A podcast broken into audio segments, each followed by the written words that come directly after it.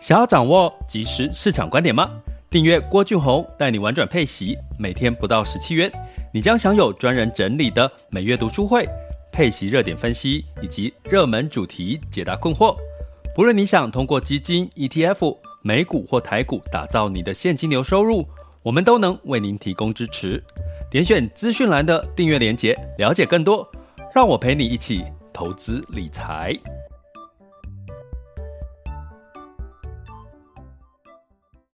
这里是完全配息笔记投资讲白话，一个从投资人角度带你一起掌握全球市场的脉动，分析配息标的、美股、台股、A 港股即时热点，陪伴你不再害怕市场涨跌的风险，一起稳健财富成长。亲爱的各位，你们今天好吗？今天是二零二一年的八月二十七日了哈，那这个周五又到了周五了哈，那你们真的没有觉得时间很快吗？我都觉得，我怎么觉得又周五了哈，又遇到周六周日了哈。那大家有没有真的利用礼拜六、礼拜天好好的休息一下哈？像我在，因为其实每天看着市场啊，看着数据。我真的需要礼拜六、礼拜天让自己头脑哈放空，换到另外一个世界去哈，那才能够让我在这个有更多的脑袋去吸收这些新的市场的资讯。那吸收新的市场资讯呢，有时候是需要一些哎，你有没有觉得有时候就像那，咚这样弹指一下，突然之间有一些灵感跟跟一些这个。嗅到了一些市场机会，哈，这是我在我我觉得我我会做到的事情，就是说，当呃开始脑袋很胀的时候，如果你有这种经验，就是你现在脑袋很胀，做什么事都觉得就觉得哦都塞不进去，没有办法思考，哎，这个时候你真的需要做的事情是把脑袋放空，哈，去转移注意力去做别的事，等到你脑袋觉得不再胀的时候，然后再回来去思考你该思考的事情，你会发现。诶，好像很多灵感就跑出来了哈。那最近的一个新的灵感呢，其实是在这个所谓的二这个广广，诶，这个名词叫什么？广广广式广，有个广字的一个疫苗啦。诶，忘记那个全名叫什么了。我觉得这个可能是下一个呃主流的一个趋势话题，就是跟疫苗有关系啦，医疗医疗相关。那之后。我再整理一下，优先给我们这个订阅订阅学员了解一下哈。那所以呢，今天其实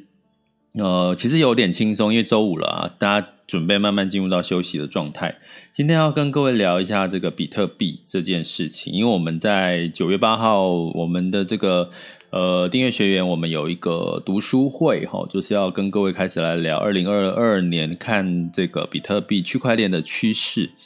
那势必要看的嘛？你看我们最近的这个所谓的五倍券，吼，它要极力的去推广这个数位、数位的这个或呃数位的券的方式，吼，其实这还是在算是一个阳春，吼，就是比较比较阳春的一个做法。那可是呢，你其实在这个国际间已经有很多像这个中国，他们已经有推出所谓的。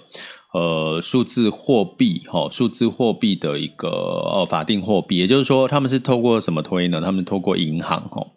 那你跟银行买，它通常就呃，就是你开户开了这个数字货币，你其实会有一些优惠，比如说，它一开始好像是送给这个呃你开户的这些呃老百姓呢，呃，好像几百块的一个一个一个免费的这个金额，让你就是开了户之后，你就可以用数字货币去交易了，哈。哦，这是这个中国在去年到今年在做的一个推广哦，透过银行端哈。那所以呢，这个数字货币，像我们最近大家知道这个我们要推五倍券嘛？那这个五倍券在呃台湾主要还是你，我不知道你们会用纸本的，我今我今年会试试看用数数位的券哈，我想看看它到底做了什么的改变哈。那这是一个体验，所以。有时候你投资最好的做法就是你用体验的方式去了解，诶，从里面你看到什么机会哦，或者是你会你就用了之后你发现，诶，好像没什么嘛，哦，其实你从这里面可以看到一些机会。那其实香港呢，它在这一次的他们的这个类似消费券，他们是发到这个。八达通哦。如果你有去过香港，应该知道他们有一个这个类似像我们的悠游卡，叫八达通。他们就把钱全部汇到这个八达通。我想八达通在香港人的这个使用几率应该非常高哈。你几乎你去香港旅游，去机场一定会先买一张，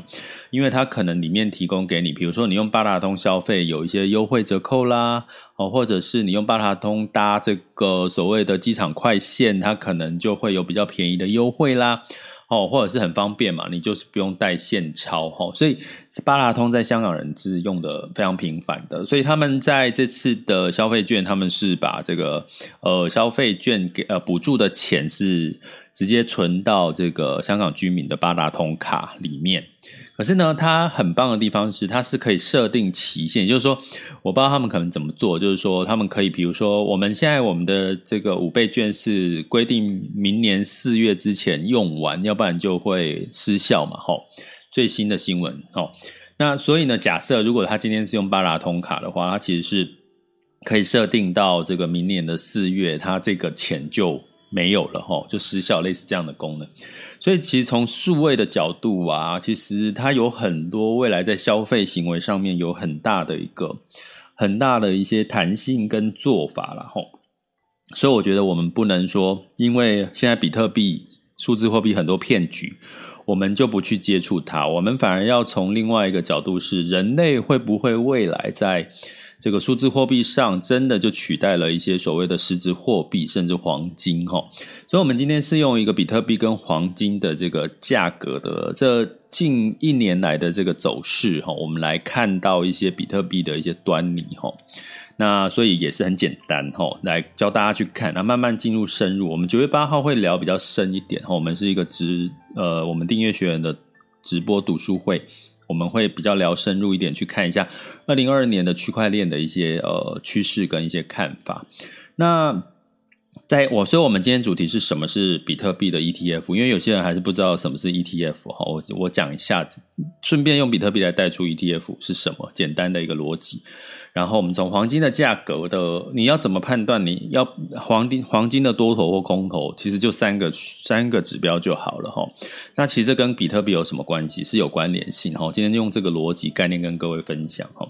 那呃，这个当然在讲之前，我要提醒各位，其实近期加入这个我的粉专叫一样哈，我所有的粉专名称有就是叫报案社团粉专社团叫。郭俊宏带你这个玩转配息吼，那我很不要脸的把郭俊宏三个字放出来，是因为，嗯，我想这样你们比较容易搜寻到我了吼，就是最近的有一些报道，搜寻郭俊宏，哎，可能就会看到比较多，比较容易搜寻到我们的这个频道 Podcast 什么，所以我就很不要脸的把郭俊宏三个字放上去。那可是因为加入社团的很多人最近因为太多了，就是说。因为我们社团其实是属于申请制的，为什么是申请制？因为我们这个社团未来是给订阅学员交流用的，但是因为现在我们一开始哈，其实在在初期的阶段，我我就是呃半开放，就是至少你申请的就加入，因为我里面提供的一些可能一些资讯简报之类，或者我的看法，我至少比较可以畅所欲言的去讲什么嘛，因为它不是。就是任何人申请就可以加入，所以我至少可以讲的比较直接一点哈。我的我的想法是这样啊，比较放心的去讲一些比较直接一点。所以，我们是用申请制，要请大家填一份问卷。那这个问卷的填法就是到我的网校哈，我的网校就是 school 点 happy to be rich dot com，或者到我的粉砖的 message 点进去，就会有机器人机器人哦。你点选填选问卷，它就直接你就一一路按一路按，一直点点点点到后来哦，完成问卷就可以。加入社团了，那就可以申请通过。因为我最近真的是几乎把很多人加，就是你可能真的有心想学习啦，想要交流，然后都被我把它拒绝掉了。我其实是忍痛拒绝哈，因为太多了，所以我今天赶快又透过这个 podcast 跟直播呢，呃，就是跟各位讲一下啊，你要加入社团，目前还是属于申请半开放制，但是未来什么时候要 Close 就是专心的，就是为我们的这个可爱的这个订阅学员 VIP 们呢，呃，就是我们努力的，就是一群人哈，就是我我我我自我我觉得我不是双鱼座，可是我常常有时候会有一种双鱼座的烂烂漫哈，就是说我有时候会想说，如果大家一群，大家我们订阅学员，慢慢的这个以息养股，或者是你们稳健的现金流，我们未来可能在不久的将来，我们可以有一一个一种呃领息收入，然后我们就可以一起办一些旅游团呐、然后可能是去出国旅游啊，或或者是我们办一些这个餐具啦，哈，可能我们办一些餐具是有一些比较有趣的，因为我觉得我常常说。到底人赚钱是为了什么？其实是为了享受。你不是把钱就是守在自己的手上，你一定是为了享受你未来想要的生活，对不对？甚至我们可以到其他，比如说里面我们如果有订阅学员，他他其实有开了一些店，咖啡店，诶，我们就一起在他的店里面，我们办一些活动啊，或者是在我们就是很分享交流聊一聊，然后我们可以找。不同的领域的人来聊聊天，哦，那这个是我我我觉得我自己会有这个画面，就是说有时候你真的脑袋一直在想钱的事情，其实钱的背后其实真正的意义是让你享有更好的生活品质，而这个生活品质是你自己想要哪一种生活品质，不是吗？对不对？也许哪一天你会看到，我会跟你说，我现在是在台东路。Podcast 真直播 也可以啊，对不对？其实我真的有这个念头哦，去台东，然后可能呢也是有开一家类似一个什么小店，然后我就是早上来做直播，然后接下来就是 开一个有趣的店哈，在台东过一个慵懒的这个这个这个半退休生活哈。其实这也是我在在在有时候在思考的一些事。其实当你有了这个现金流领息收入，你会发现任何事情你都可以想。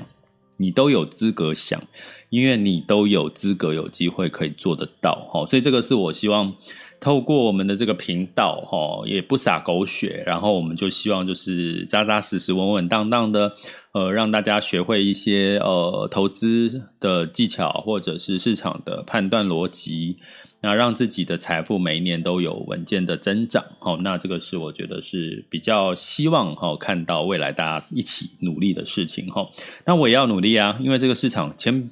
千奇百怪、千变万化。比特币这件事情对我来讲，我也是属于慢慢的学习当中哦，所以我不太敢跟各位讲太太。就是说，一开始去讲太多，因为可能像今年的五六月份，其实比较多都是骗局哦，很多人用这个比特币来骗。那最近呢，这段时间的骗局都是用台股来骗哦，都是用台股来骗。那个比特币，因为最近的市场就是从六万块六万哈，然后跌到了三万多，所以现在可能就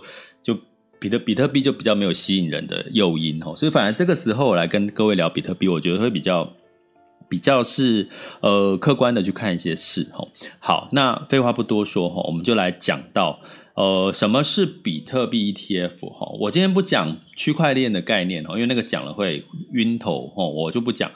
那我们讲 ETF 哈，什么是 ETF？ETF 其实是一个指数型的这个基金的概念哈。那我们通常都叫它跟什么有关系？就是所谓的被动投资哈，被动的投资，也就是说，它没有基金的经理人呢在帮你操盘，它完全是追踪不同的指数哈，追踪不同的指数。那所以呢，我常说，如果你想要投资，比如说我们觉得黄金哈，我们不要讲黄金好，叫原物料哈，我们假设觉得铜会上涨。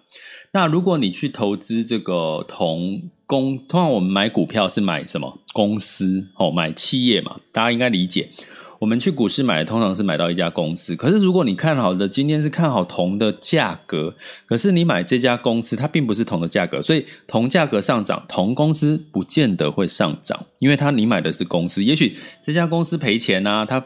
他也许不赚钱呐、啊，对不对？所以基本上呢，如果你真真只是真的只是看好的是这个铜的价格，那你应该去买什么铜啊，对不对？可是呢，我们一般人怎么可能去买铜呢？你说买黄金还可以，对不对？我可以买现货，买这个黄金存折。可是呢，一般人不可能特地去买铜，把它买买进来，然后放在家里、啊，对不对？所以呢，这个指数哈、哦、ETF 就的概念就是说，那我就去追踪同价格的指数哈、哦。那这个这个概念哈、所以基本上呢，如果你单纯是要投资，比如说我要投资玉米，我要投资石油，我要投资这个黄金，那你要单纯是看好它的价格会上涨，那其实最直接的，应该你要选择的是所谓的 ETF，它才可以直接到投资到这个价格。如果你是买所谓的这个股票，哈，比如黄金有关的这个股票，那你买到的是一家公司。那如果你买的是基金，哦，所谓我们的共同基金，它有这个基金经理人在操盘。抱歉，他买的一样呢，大部分也都是公司哈，他一样是买这个股票哈。所以你要最直接投资到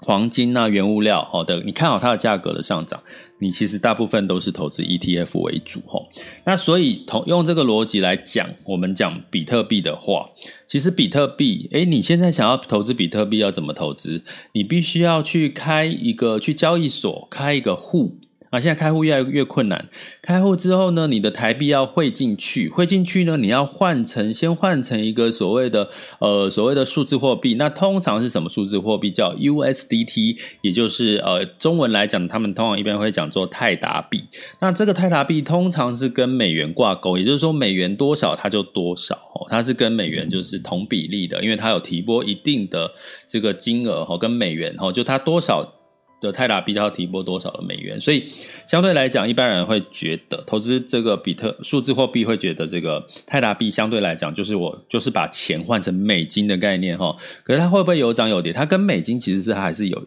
是差距不大哈，它的波动是差距不大，跟美金哈过去是这样子一个做法。然后你要换成这个美金的数字货币之后，你才能够去交易，比如说比特币、狗狗币。哦，这个以太币，哦，任何的币别，哈，所以你这个中间的手续就已经就会造成了什么骗局？这个骗局怎么来？就会跟你说，哎，我跟你讲，我们现在这个交易所，我们有发行一个新币啊，什么什么，所以他就骗你把钱汇进去了。可是你不知道这个交易所是真是假。那目前呢，这个交易所其实有这个几大交易所，哈，这个交易所是什么？极大，我不我就不用在这边提，这边不是我们重点哦。那但是我们会在读书会可能跟各位多讲一点哦。那所以呢，真正有一些正规的、正式的，或者是全球比较大的交易所是有的哈。所以如果你要投资，其实应该是找这些正规或者比较大。那些没有听过的，你就忽略它，赶快把它拉黑，赶快把它封锁，因为它可能就是个骗局哈。好，所以接下来呢，比特币 ETF 就是说，好，那我现在 ETF 可不可以连接到比特币？帮你买比特币，帮你买比特币的指数，可以啊，哈，所以这就是比特币的这个呃 ETF 的概念，哈。可是我要跟各位讲，你以为现在有了吗？现在没有，呃，如果以美国是 ETF 的大宗的话。基本上呢，比特币还没有通过美国的 SEC 任何一档比特币的一个审核通过并推出，所以现在没有任何的比特币 ETF。如果有人告诉你现在有比特币 ETF 让你投资，哎，又是一个骗局了。所以基本上呢，这个比特币呢 ETF 呢，就是简单来讲，我刚刚讲说你要去透过这个比特币的交易所去换换成这个泰达币，再去交易比特币。太麻烦了，中间有手续费。那现在如果未来有比特币的 ETF 的话，证券交易所你一样，就像买股票一样，你就买比特币的 ETF，你同样可以参与这个加密货币，也就是说比特币的股这个价格的上涨哦，你就不用真的去买比特币哈，并且拥有这些比特币哈，也不用担心会遗失或被盗啊什么之类的一些问题哈。所以，可是为什么它还没有哈？呃，因为目前我给各位一个统计，现在。呃，不过这二零一八年的数据，全球 ETF 的资产规模是四点八兆美元啊，四点八兆美元哦，这是二零一八年啊，这有点久的数据。那但是呢，目前预估了哈，现在市场有预估说，大概第一档被核准通过的比特币应该是在十月份哦，十月份。可是呢，也有另外一个说法，应该不会到时候，你你去想想看嘛，如果只有这个美国的这个证证券管理会 SEC，如果它核准了一档的比特币 ETF 通过，那肯定大家的钱都会跑去那边，那就会有点这个图利于单一的这个 ETF 哈，所以估计呢，就就算它接下来其实已经有还是有这个一些呃投资机构，它其实现在是在申请哦，申请这个比特币 ETF 哈，所以它可能到时候外界预测是应该会同时有多档的 ETF 比特币 ETF 会上架了哈。那目前的说法是十月，可是我跟各位讲，就听听就好了，因为过去有些有之前有说五月、六月、七月都有哦，现在又冒出一个十月了，大家听听就好。但是呢，如果一旦上市了，你至少你先了解一下这件事情哦，总比你一上市了突然看到一堆人在讲这个，然后你就觉得好像应该买一点，可是你也不知道到底比特币是什么，到底买了这个有什么风险，到底什么？所以我们干脆趁它还没有开始，假设它真的十月上的时候，那我们就现在这个时候来了解一下嘛，刚好不晚哈。所以呢，记得。订阅我们的 Podcast 好不好？就是我们的订频道一定要订阅起来哈，因为我们会，我希望给各位比较提早一点去讲，因为你们现在在看到的新闻可能都是。哦，现在报道的新闻叫现在式，我希望给各位比较多一些未来进行式的一些东西，一些资讯。好，这是我在 Podcast 也希望带给大家的一些优势。哈，所以麻烦订阅我的频道，不管你从 Apple Podcast，不管从 Google Podcast，或者从 Mr. Bus 的 Podcast 呢，都订阅起来，好不好？好，那这个呃，讲到这边呢，比特币的 ETF 齁，这个是另类，你比较不容易被骗的一个做法，因为你在交易所就可以买到比特币的 ETF，可是目前还没有，还没有任何一档是被美国的 SEC 审核通过哦。好，那我们来讲说，那到底比特币我们初步要怎么去看这件事情？我们从今年的这个呃年初齁，就疫情后来，我们讲疫情后后疫情时代。大家如果有印象，我们去想黄金的价格哈，黄金的价格几乎是在疫情后，因为大全世界都在货币宽松嘛，大量释放资金，然后美元贬值，然后大家回想一下去年到现在，美元贬值，货币宽松，然后美债殖利率持续的这个哦，就是公美债往上走，哦，美债殖率往下修正。所以呢，这这些种种的货币宽松因素，让黄金价格一路的从大概一千二，现在到大概一千七、一千八左右。吼，这这去年几乎是黄金的一个多头行情。吼，可是呢，我要跟各位讲，我先讲结论。吼，就是说，黄金跟比特币的走势是相反的。也就是说，在今年的应该是三到五月，诶，二月还是三月，三三到五月的时候，我有跟各位讲一个论点哦，就是一些呃机构的论点，就是说金价它的上涨幅度，你会发现它最近都是在一千七、千八，这呃都是在这个价位打转吼。那其中有一个部分的说法是，其实有一部分的避险资金跑到了数字货币比特币去了。好，诶，那这样子听起来好像，诶，比特币难道有避险的需求吗？好，那我先跟各位讲，黄金价格的现在，你就是判断三个因素它的涨跟跌的趋势。第一个因素是什么？黄金很明显的，它现在就是一个避险的需求，跟美金一样。所以呢，基本上呢，一旦除非有比如说战争啊，因为它毕竟金块哈，就是你咬下去它是很扎实的，对不对？所以呢，它真的就是一个避险的工具哈，但是它不是一个抗通膨的工工具哦。避险跟抗通膨是两回事。第二个，它跟什么有关系？美元呢，如果走弱的时候，金价就有机会往上走。为什么？因为所谓的黄金交易都是用美元来交易，所以你今天美元贬值，你的买黄金就会感觉就要掏更多的美金来买，所以金价就变贵了。这是第二个哦，美元一个是避险。那第三个呢？呃，就是一般我们会讲说什么跟通货膨胀，比如说我们举个例哈，因为黄金你放在家里，它不会给你生利息哈。我要讲的第三个是，如果今天如果你放在债券，因为我们认为美国公债是没有任何风险的，因为美国不会倒啊，你借钱给美国不会倒，所以今天如果我十年期美国公债殖利率往上走，就是说它利息给你多了。那我干嘛去买黄金呢？对不对？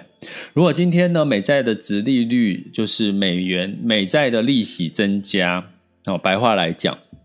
那黄金就没有吸引力哦。所以你用这三个逻辑来看，这就是黄金它会看涨或者是看跌，你可以很明显看的三个趋势。所以简单的整理一下，目前你觉得黄金嗯有没有避险的需求？目前市场有没有避险的需求？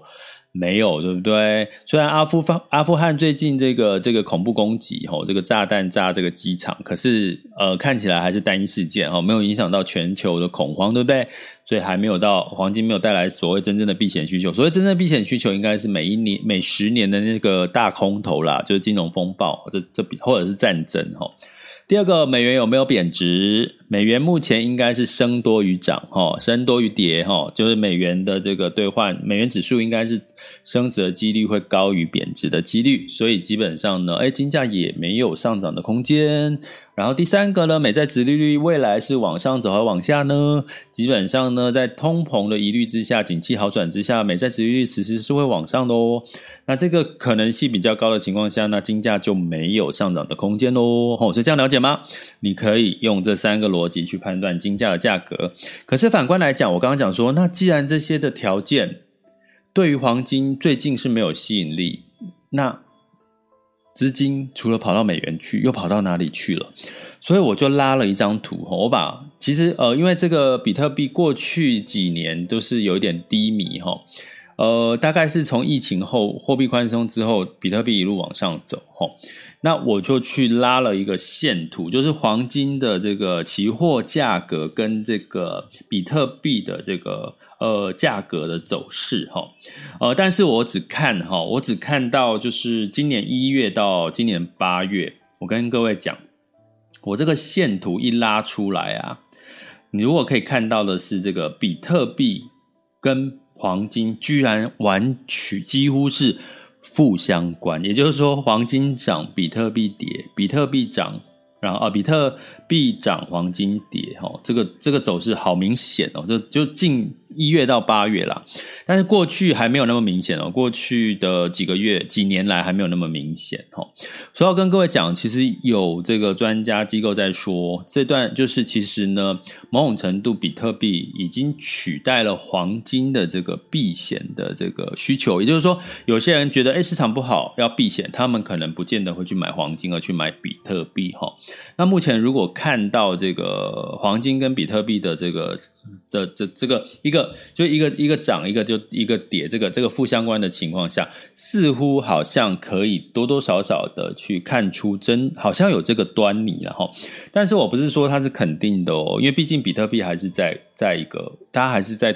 在找它的一个规模模式，什么模式？它跟美元有没有关系？它跟科技类股的走势有没有关系？它跟它跟什么有关系？哈，其实目前还没有一个比较明确的，因为它毕竟是这段时间的一个比较多的一个变化，哈。但是呢，从如果假设哈，今天真的比特币未来也是必选的工具的一个选择的话，那你可能哈，你可能就要另外的看待比特币这件事情了，哈，因为。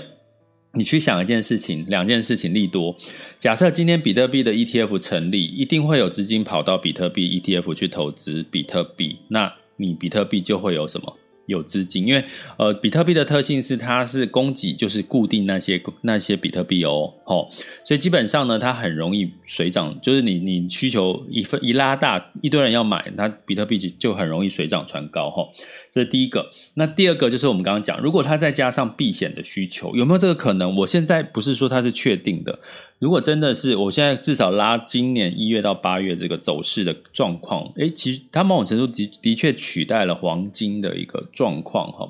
如果真的黄金最近这个一千七这个价位一直都在维持在这个价位，那真的有可能是一部分的资金跑到了数字货币比特币去，那这就是另外一个我们可能要特别去观察或期待。后续的比特币，它所带来它在投资上面的一个角色跟定位，哈，所以我今天从这个比特币的 ETF 跟它跟黄金的这个走势的情况呢，我希望就是呃给大家开开启就是一些思维，哈，不是说。呃，比特币当然很投资有有有时候很香啊，齁，就是说它一旦涨很多的时候很香。可是如果你从未来它的角色定位，包含像有一些国家中，这个中国已经在把它做示范作为它的法法定货币了，已经在很多城市在试点了。那未来如果连国家都支持支持这件事情，到底比特币数字货币的发展会是怎么样？我觉得大家不能置身事外，我们至少因为呃，如再加上我们的这个频道的宗旨是叫以息养股。如果我的核心资产是这个会配息的标的，那如果我有这个，我用我的息去投资这些我比较不确定或者是风险高的这个资产，好，类似数字货币，那我觉得我会愿意拿一部分去做这个尝试，因为我的风险好就。不是在我的核心资产，而是在我的额外的这个卫星配置的这个部分。哈，我这样讲，不知道大家懂不懂哈？那不懂没关系，我们慢，我们每一集都听，你就会越来越了解我在讲什么了哈。好，接下来进入到二零二一年八月二十七日的全球市场盘势轻松聊。今天是周五了哈，那我跟各位提过，周五通常它的变数哈，市场的波动变数会比较大哈，所以大家用可以用这样的这个心态来看周五的这个市场的表现。那在美股的部分呢，是下跌的，因为我刚我们昨天有说过，周四其实现在在杰杰克森后举办的是这个年会哈。那目前听到的很多这个美联储是赞成缩减购债的这个比较鹰派的说法哈，然后再加上这个阿富汗这个这个局势哈，让大家对避险这件事情的情绪有稍微增加了哈，所以呢，这个科布尔机场至少发发呃科布尔啊不止机场哈，有五起的爆炸事件，所以美股道琼 s m p 五百跟纳斯达克分别下跌了零点五四、零点五九跟零点六四个百分点哈。那在欧股的部分，普遍也是下跌哈。那当然是大家都是在关注在这个 Jackson Hole。那 Jackson Hole 在哪？在这个俄俄俄。怀俄明州哈，怀俄明州哈，那基本上，哎，它不是线下嘛哈，它不是线上的嘛哈，在那在哪里开有什么有很重要嘛哈，我们没关系，就基本上为什么叫杰克森霍尔，就我刚刚讲，它是在这边开的哈。那在这个呃美联储呢，什么时候会减缓哈？这个每每个月一千两百亿的这个美元哈，这个是欧洲在关注的，所以这个泛欧六百呢是下跌零点三二，德法英分别下跌零点四二。零点一六跟零点三五，所以基本上也都是一个呃下跌小跌的一个格局。那台雅股的部分呢，目前在呃 A 股的部分成交量。还是持续哈，像 A 股沪深两市还是在一万三千七百多亿哈人民币，所以相对来讲是在成呃这个资金是量多的一个情况下。那台湾加权指数在这个昨天是上涨零点一二百分点哈，那这个普遍的这个 A 股呢，创业板跌了二点二五，呃恒生是下跌一点零八，日经是上涨零点零六，这是周四的情况。那我们来看一下这个周五哈，就今天的这个数据。好，那今天的数据，呃，台湾加权指数是上涨了一百二十二点，然后涨幅是零点七二。那恒生加权指数是上涨了零点五一，呃，A 股是上涨零点四到零点二八。日经是下跌零点五四，南韩是上涨零点一六，台积电是上涨了四块钱，来到五百九十八哈。那台积电的利多就是它最近说要涨价，涨价就会提升它的毛利率。过去它跌的，因为跌的原因是因为外资觉得。你你怎么一直去这个投资扩厂哈，增加资本支出，可是你毛利率会不会一直降？有这个担忧，可是它现在涨价了，那这个担忧就被解除了哈，所以最近的台积电就开始复活了哈，那当然就会带动这个台湾的加权指数呢就会往上走哈。那在这个能源的部分呢是下跌的，布兰特原油下跌一点五 percent，来到每桶七十点一八美元。那当然是整体来讲，大家还是在观望哈，这个油价带这个 Delta 病毒所带来的这个需求跟供给的变化了哈。那金价呢，你会看呢、像目前金价是收跌一趴，来到了一千七百九十一美元每盎司哈。所以你会看到，就算这个科布尔机场和阿富汗的这个恐怖攻击，其实。呃，金价虽然有稍微的有一点有避险，这一度哦来到一千八，可是后来呢，这个因为什么？因为美联储说可能要减少购债，好，那的时间哈，呃，越来越多人说，所以就带来带动了美元指数上涨。我刚刚讲嘛，美元指数往上走就会压抑黄金的价格，那避险其实没有那么大的。恐惧，所以基本上呢，金价又回跌了一个 percent 哈。那美元指数来到九十三点零四嘛，哈，美元指数是往上走了哈。那在这个美元段台币是二十七点九九，那美元段人民币是六点四八哈。那目前所以看起来呢，美元还是比较偏。这个升值的几率多于这个贬值的几率，然后在这个减少购债，所以目前如果说这个会议的结果比较是在缩减购债的一个明确或者提早的话，那可能对于整个市场股市是短空长多哦。记得这句话，短空长多，并不是说跌了就就一路跌下去哈。但是呢，我也在我们的这个哦最近开始提醒我们的这个学员哦，开始要有一些。落袋为安下车的一些呃一些想法跟一些策略了。比如说你要开始设立停利点，然后那我们在这个九月十五号也会呃有一堂课是呃跟大跟着大家去看最近的这个主力筹码面的这个。变化哈，怎么去看啊？什么是筹码面？呃的几个技巧哈，大家去看，哎，到底是不是什么时候要下车哈，或者是上车的一些关键点。九月十五号，大家可以点选我的头像跟这个赞助方案的连接，然后到 Podcast 里面呢，就是去。呃的文字叙述里面也有这个订阅的连结哈，那我们的订阅学员当然九月八号的读书会跟九月十五号都是可以优先免费参加的哈。那我们就是另外提醒各位一下，我在就是有跟 Smart 合作一个这个以息养股的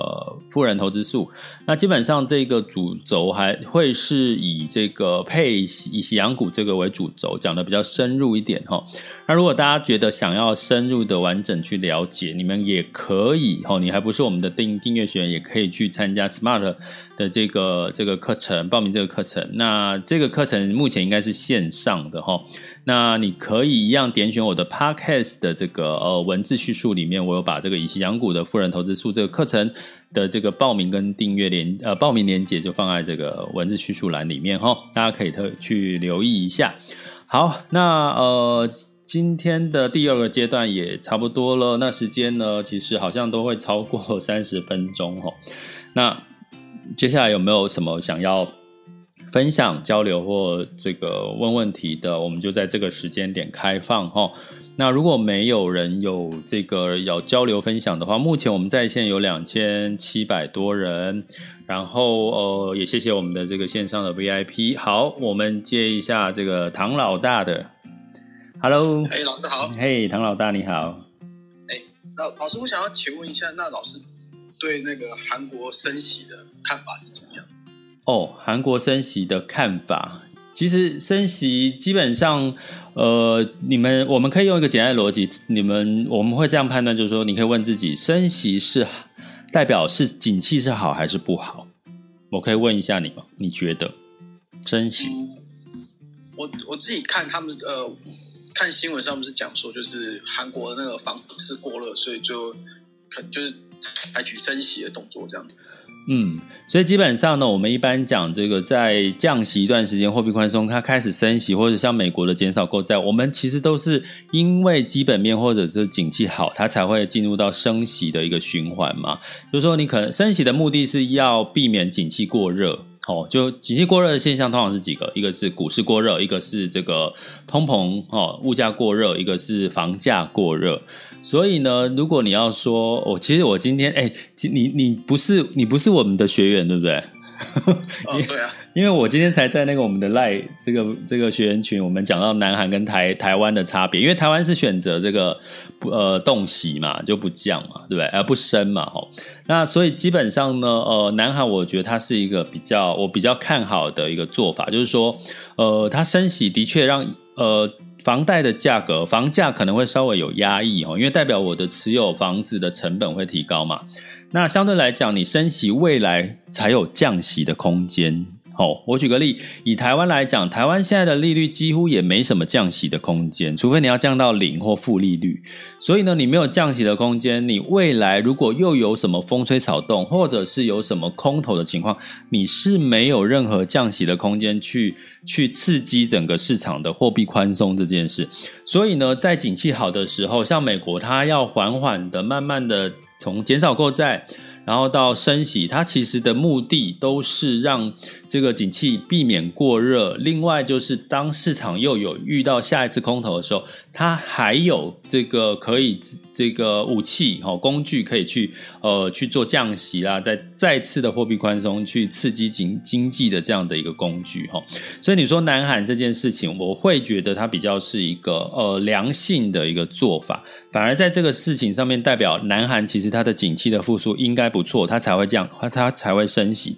所以如果以以台湾目前它反而不升息呢，我我反而会觉得可能我们应该还是会担心目前的景气，包含内需，包含我们现在比较偏向于一个封城的一个状况哈，就是大家都还是几乎呃 没有国际交流哈，就是你你就是。几乎外国人进不来啊，这样的概念哈，所以我会觉得两两者来看，我会觉得南韩目前的状况，应该他们对他们自己的景气复苏比较有有呃比较有信心。那如但是呢，如果你把这个升息这件事拉到这个新兴市场，所谓的新兴市场就是说那些经济成长 GDP 相对来讲是比较偏弱的哈，比如说像墨西哥、像巴西啊这些的哈，它的升息。它就是属于不得已的。它什么叫不得已呢？因为它的物价涨太多。我讲一个逻辑，就是说，当今天呢，如果我们是呃，我们呃所得哈，每个人的这个 GDP 哦。GNP 这个年所得呢，是呃，假设有一百万台币好了，那可能呢，一个物价上涨，我们还可以承受得了，因为敏感度没那么高。可是呢，如果在一些新兴市场，如果它的这个年所得平均是假设是呃三三十万好了，三十万假设一个月的呃大概是两万多，那可是它只要一个物价上涨，它的敏感度就比较大。因为，因为它一物价上涨，我的所得不高，我会感觉到我的经济压力就很大。所以呢，在这个时候，像巴西或呃，他们就不得已，他们就必须要升息。为什么？因为它升息要抑制，避免物价、房价这些都涨太多。那相对来讲呢，这样子人民呢才不会因为这种呃这种这种通膨物价造成他们的经济上面的压力齁。所以你刚刚讲，如果以南韩来对比齁，我通常会去对比。台湾对比美国，对比新兴市场去看，你会比较知道说，哎，它到底是代表是看好还是不看好？嗯，哦，好，谢谢老师。OK，好，谢谢。那今天呃一样哈、哦，就是今天时间又稍微长了一点。那希望今天的这个内容对大家都有所收获。那这个我会把等一下我刚刚讲的比特币跟跟这个呃黄金的这个图，我会发到我们这个。呃，白金学员的这个赖社群里面哈，那这个学员应该等一下可以看到这个图表。那其他的就欢迎大家加入我们的这个以息养股的学习行列喽。这里是郭俊宏，带你玩转配息，给你及时操作观点。关注并订阅我，陪你一起投资理财。我们下周见，拜拜。